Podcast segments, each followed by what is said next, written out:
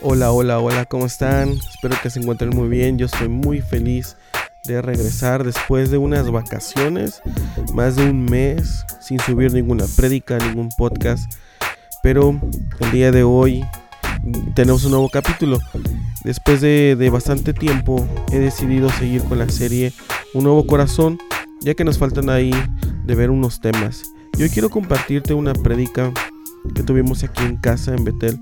Y solo va a ser la primera parte ya que está un poquito larga. No quiero que el podcast esté muy largo. Así que esa es la primera parte. Espero que pongas toda la atención. Disfrútalo. eh, compártelo. Dios te bendiga y saludos. Bueno, hemos estado en una serie. ¿Cómo le hemos titulado esa serie? Un nuevo corazón. Vea, mejor la hermana Inés, que apenas se está incorporando a la serie y ya se la sabe. Y los demás, un nuevo corazón. ¿Alguien se acuerda de los corazones que hemos visto? A ver. Ofendido, ese es el, fue el primero. Endurecido fue el segundo, muy bien. Falta uno. Incrédulo. Y hoy vamos a ver el corazón obediente. No dijeron amén, pero yo creo que dijeron amén. Entonces, ok. Vamos a leer Primera de Pedro, capítulo 1, 14. Recuerden traer su cuaderno, su plumita o su celular para tomar notas. Es bien importante que tomemos notas. Ok. Como hijos obedientes, no se amolden a los malos deseos que tenían antes, cuando vivían en la ignorancia. Y quiero contarles una historia. Algunos, muy poquitos la saben, pero la mayoría no. Cuando mi hermano eh, y yo éramos pequeñitos, jovencitos, como la edad de quién, ¿qué será? Yo creo de, ¿cuántos años tiene tu hijo, el más chiquito? Siete. Ok, sí, mi hermano tenía como siete y yo como nueve. Estábamos por esa edad. Y en ese entonces mis papás tenían negocios, tenían dos negocios allá en Tejalpa. Y uno de los negocios que, que estábamos ahí vendían como todo eso de plástico de unicel, de unicel, plástico. Y mi papá trabajó mucho tiempo teniendo chispas. ¿Alguien sabe qué son chispas? Sí, las chispas. Él iba y tenía muchas chispas.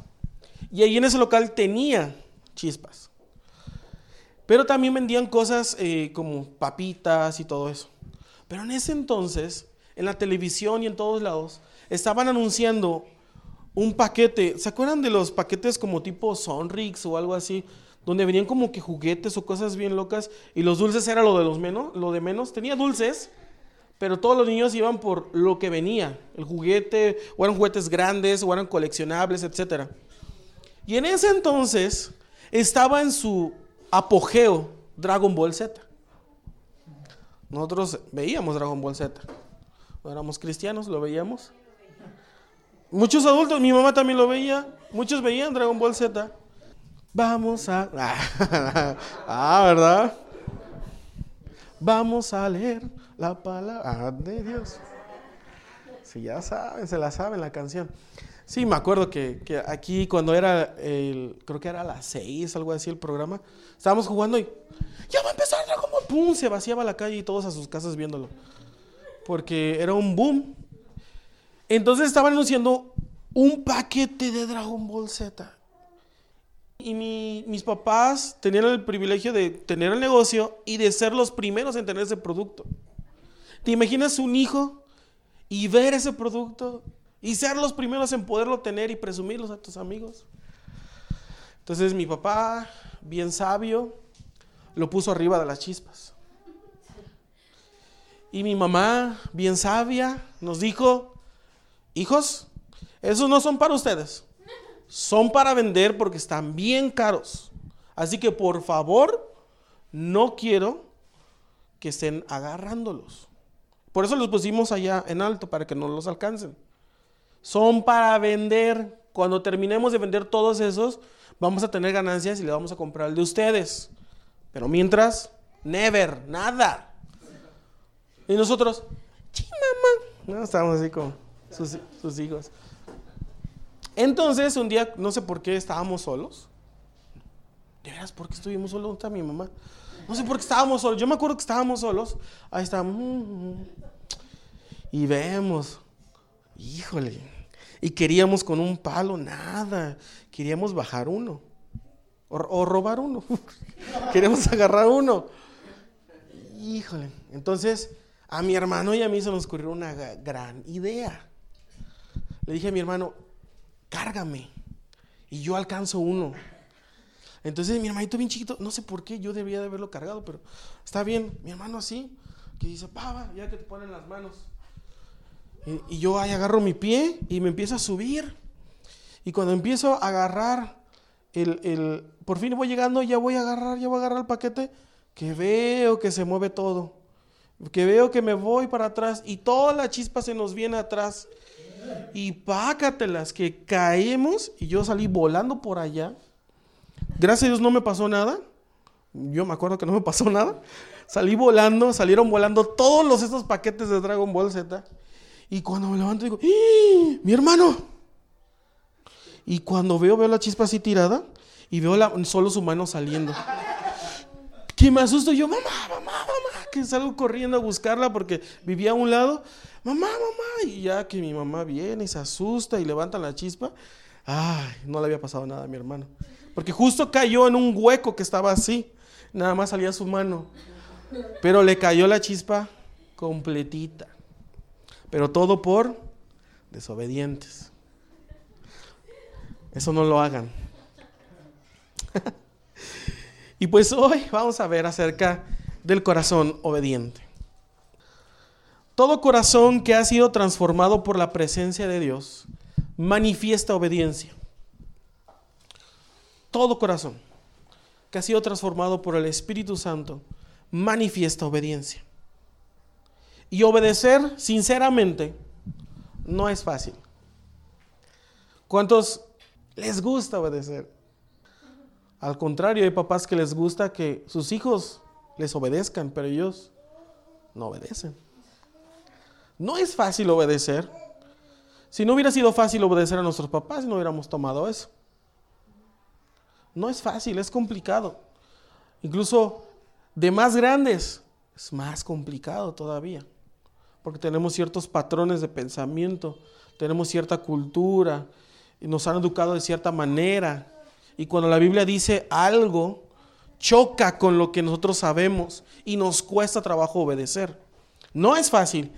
¿Pero por qué no es fácil? Porque tú y yo venimos de una naturaleza pecaminosa.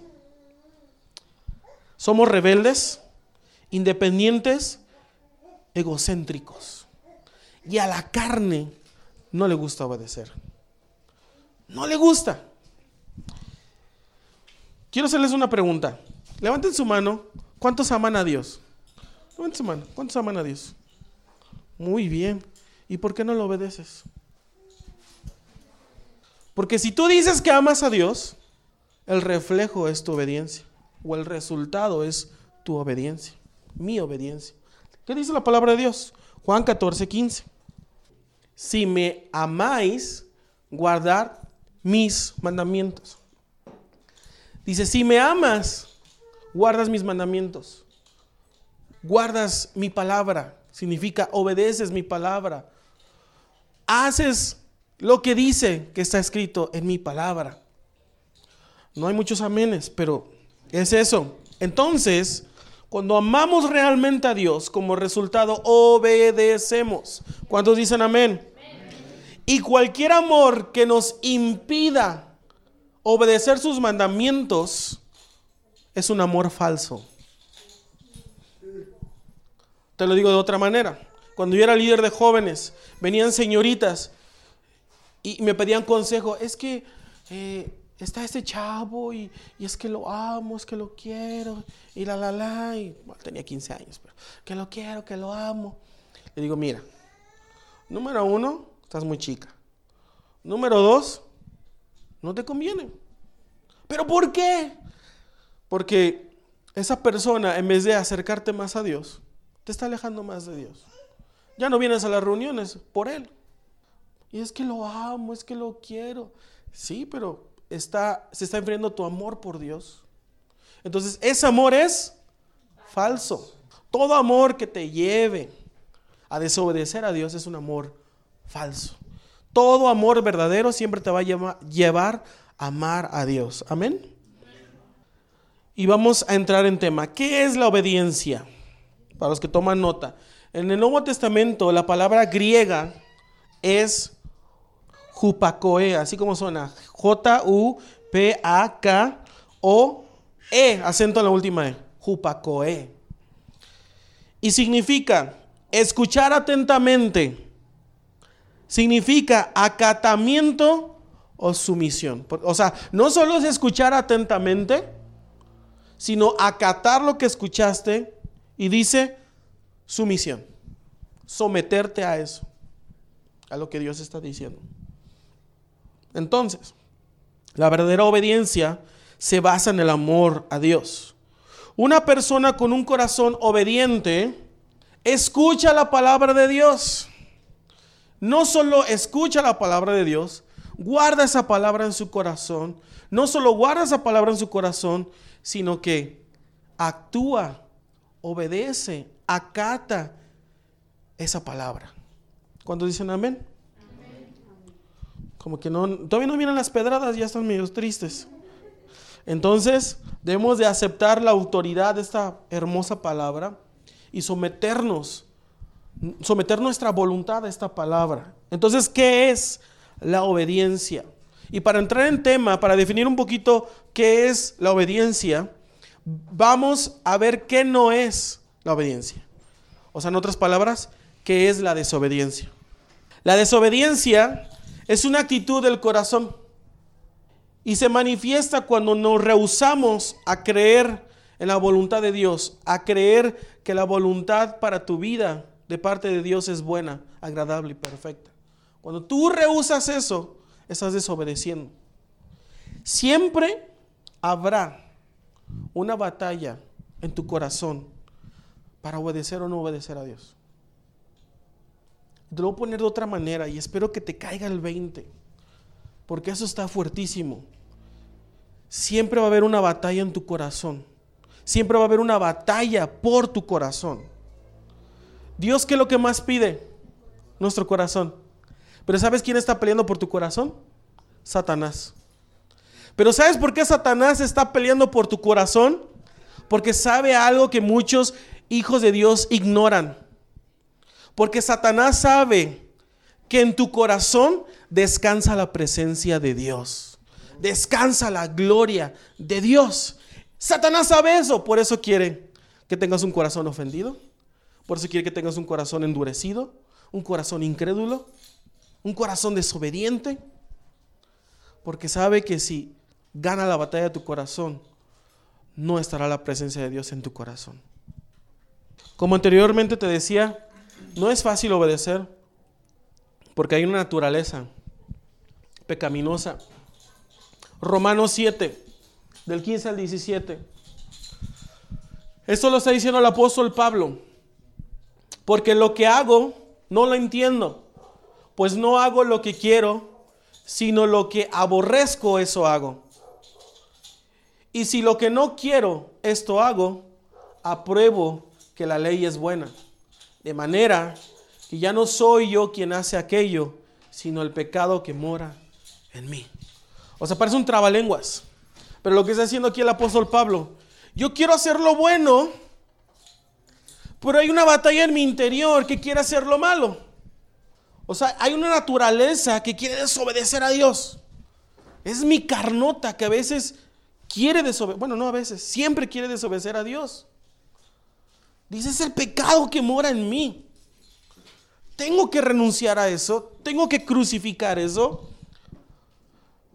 Y si muchas veces experimentas en tu vida que quieres obedecer a Dios, pero algo te está empujando a desobedecer a Dios, es porque el pecado quiere controlar tu vida, quiere controlar tu corazón.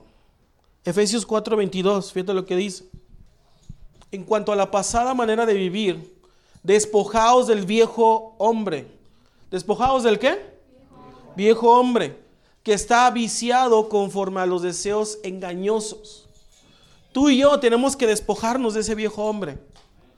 No del que está en tu casa. No, no, no, no. El que está en tu interior. No, no vas a llegar hoy a tu casa y, papá, abuelito, hoy aprendí que te tienes que ir afuera, porque eres el más viejito de aquí. El viejo hombre para afuera. No, no, no, no, está hablando del viejo hombre, de la naturaleza pecaminosa.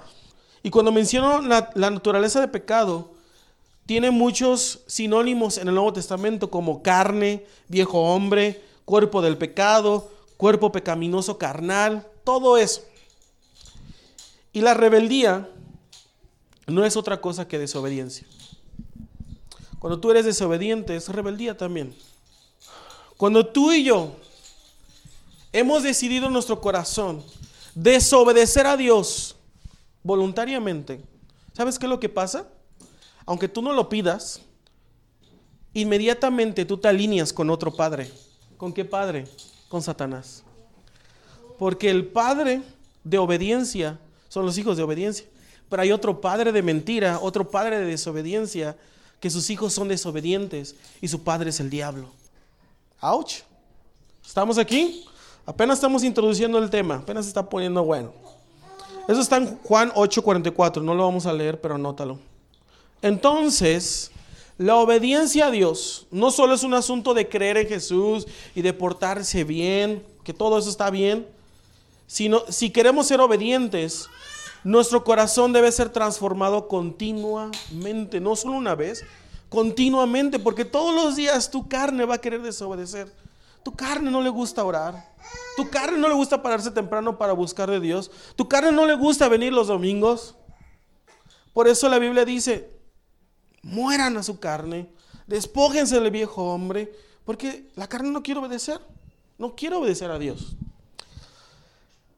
El único poder que el enemigo tiene es aquel que le damos cuando no estamos bajo la autoridad de Dios.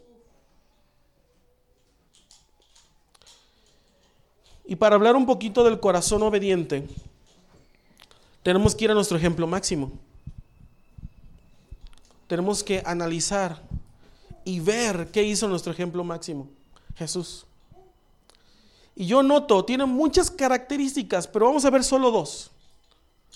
Características que tenía Jesús que podemos observar y ver que tenía un corazón obediente. Número uno, la rendición o negación de sus atributos divinos.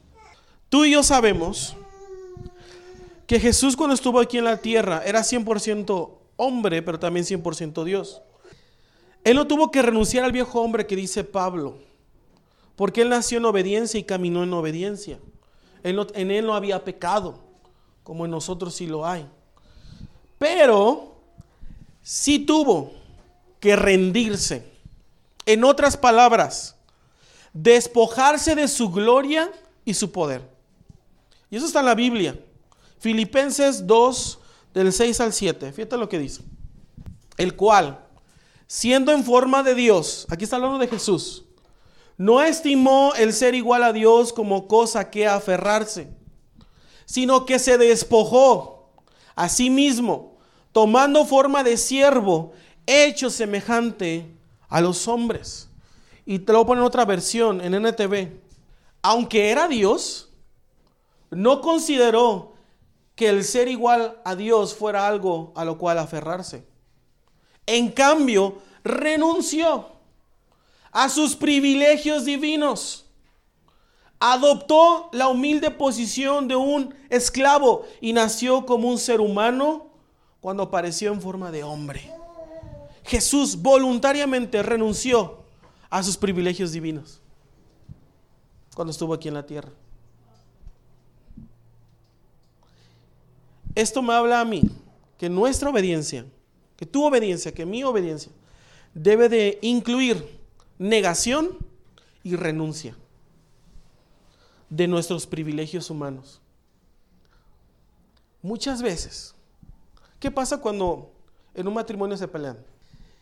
Y tú dices, ah, es que la otra persona tuvo el 100% de culpa y tengo derecho de enojarme.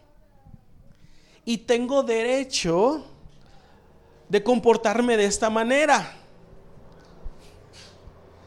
Tengo derecho que esa persona venga y me pida perdón. ¿Sabes qué? Renuncia a tus derechos. Si quieres ser como Jesús, renuncia a tus privilegios. Humíllate y ve y pídele perdón. Por amor. Aunque la otra persona tuvo la culpa. Renuncia a ese privilegio. Aquí no dijeron ni amén, ni au, están muy calladitos. Si Jesús hizo a un lado sus privilegios cuando vino a la tierra, ¿por qué nosotros no renunciamos a nuestros privilegios? Para ser más como Jesús. Y si Jesús renunció a estos privilegios, la pregunta del millón, entonces ¿cómo hizo milagros, sanidades, liberaciones, etcétera, etcétera? ¿Sabes cómo lo hizo? Ejercitó su fe, fue obediente y buscó la unción del Espíritu Santo todas esas herramientas, todas esas eh, ¿sí? herramientas están disponibles para los hijos de Dios. Era para que todos dijeran amén. Están a tu disposición, están a mi disposición. Era para que Jesús nos puso el ejemplo y nos enseñó, hey, sí se puede. Se puede caminar en obediencia. Se puede ejercitar la fe. Se puede buscar la unción del Espíritu Santo. Y puede sobrar milagros, señales, sanidades, liberaciones, etcétera.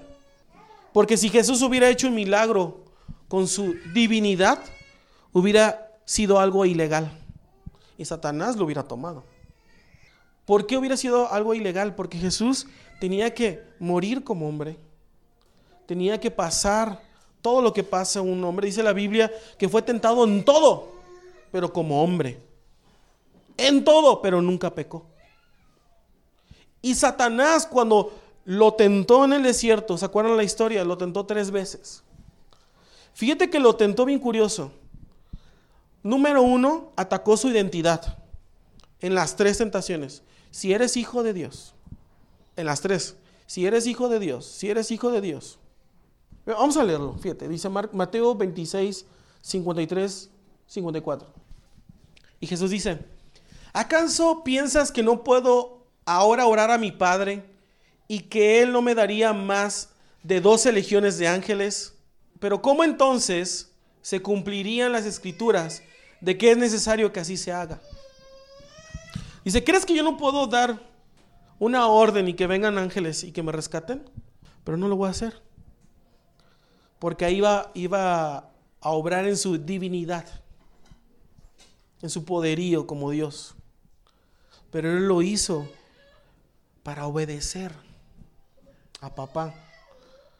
Y fíjate que Satanás le dijo, si eres hijo de Dios, ¿por qué no le dijo, si eres como Dios o si eres Dios? Le dijo, si eres hijo de Dios. En la cruz, ¿se acordarán en la cruz? ¿Qué le dijeron a Jesús? Si eres Dios, no. Mateo 27, 40, ¿qué dice?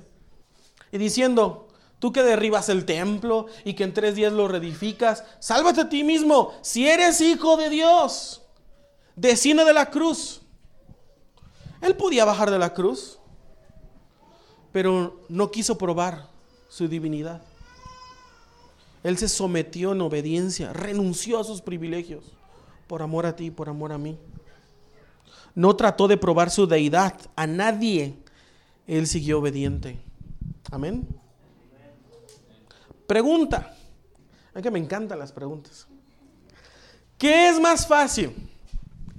Que Jesús, siendo Dios, renunció a sus privilegios, vino en forma de hombre, caminó como hombre, fue tentado como hombre, murió en la cruz en obediencia. O que nosotros muramos al yo, al viejo hombre, y renunciemos a la naturaleza pecaminosa. ¿Qué es más fácil?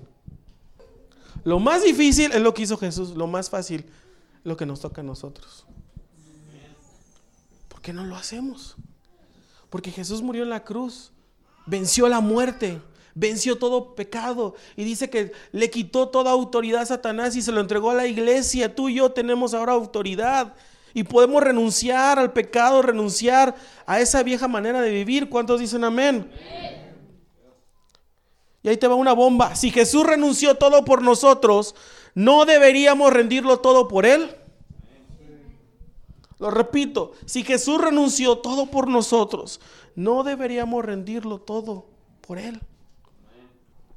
Número dos, la continua sumisión a la autoridad de Dios. Cada día Jesús renunciaba a su voluntad. ¿Qué es la voluntad? Hacer lo que tú quieres hacer. Hacer lo que se te da la gana. Esa es tu voluntad. Lo que yo quiero hacer. Pero Jesús nunca hizo lo que él quería hacer. Renunció a su voluntad y hacía la voluntad de quién? Del Padre. Lo ven repetidamente. Es que yo lo que digo no lo digo por mí mismo, lo digo porque el Padre me dijo que lo dijera. Es que estoy obedeciendo la voluntad de mi Padre. Siempre ven a Jesús diciendo eso. Y aún así, ustedes ven que Jesús caminó en la tierra y es un ejemplo máximo de humildad porque renunció a su voluntad. Fíjate lo que dice Juan 5:30. No puedo yo hacer nada por mí mismo. Según oigo, así juzgo y mi juicio es justo, porque no busco mi voluntad, sino la voluntad del que me envió, la del Padre. Hebreos 5.8. Y aunque era hijo, hasta hablando de Jesús, por lo que padeció, aprendió la obediencia. Tú y yo necesitamos aprender la obediencia. Jesús renunció a su voluntad. Todos los días rindió su voluntad, renunció a su voluntad. Y aunque esto lo hacía todos los días, se encontró con el día más difícil de su vida. ¿Cuál creen que era? ¿Cuál creen que fue? Tuvo su propio Armagedón, la batalla final de rendir su voluntad. ¿Cuál fue? ¿Fuerte? En el Getsemaní. Lucas 22, 42. Padre, si quieres, no me hagas beber este trago amargo pero no se cumpla mi voluntad, sino la tuya. Esta fue la primera vez que está escrito en la palabra de Dios, donde Jesús le dice a papá, yo no quiero hacer esto. Fue algo fuertísimo. Él no quería pasar por eso. Pero dijo, no se haga como yo quiera. Yo, yo no quiero la verdad. Sé lo que me va a suceder sé lo que voy a sufrir, pero no voy a hacer mi voluntad, voy a hacer tu voluntad. En ese momento fue una batalla intensa en su corazón por obedecer a papá. El diablo y sus demonios lo tentaron, querían hacerlo caer con finanzas, con inmoralidad sexual, con composición, con cosas materiales, pero no pudieron hacer caer a Jesús. Pero estuvo esta batalla final. Y fue en el Getsemaní. El conflicto que sucedía en su corazón era tan intenso que su sudor eran como gotas de sangre. Desde el punto de vista médico, sus vasos capilares estallaron. Fue tan intenso. Y, y eso es lo que rompe mi corazón. O sea, en pocas palabras, su corazón se quebró en esa noche. Su corazón se quebró en esa noche. ¿Sabes por qué? Por amor a ti, por amor a mí. Porque tanto nos ama que dijo, no voy a hacer mi voluntad, voy a hacer la voluntad de papá para salvar a mis hijos. Se quebró su corazón. Usted se compromete a obedecer a Dios en la medida que se somete a Él. En la medida que tú te sometes, se va a notar tu obediencia. Vendrá tu obediencia. ¿Sientes que estás pasando tu propio Getsemaní? Sé como Jesús. Obedece. Te va a doler. Vas a llorar. No vas a querer. Creo que Dios les está hablando porque nada más se van. No le hacen. y él lo hizo a pesar de que no tenía pecado. Obedeció. No tenía por qué hacerlo, pero lo hizo por amor. Amén. Súper, esta es la primera parte de un corazón obediente. El próximo martes estaremos subiendo la segunda parte, así que eh, espéralo, no te lo pierdas. Yo creo que va a estar muy bueno. Muchas gracias por escucharnos, de verdad lo agradezco. Recuerda que estamos en Apple Podcast, en Spotify, en Google Podcast. Nos puedes buscar como Betel Podcast. Sigue nuestras redes sociales, puedes seguirnos en Facebook, busca Betel Jutepec y también en Instagram estamos como Betel Jutepec. Así que, bye.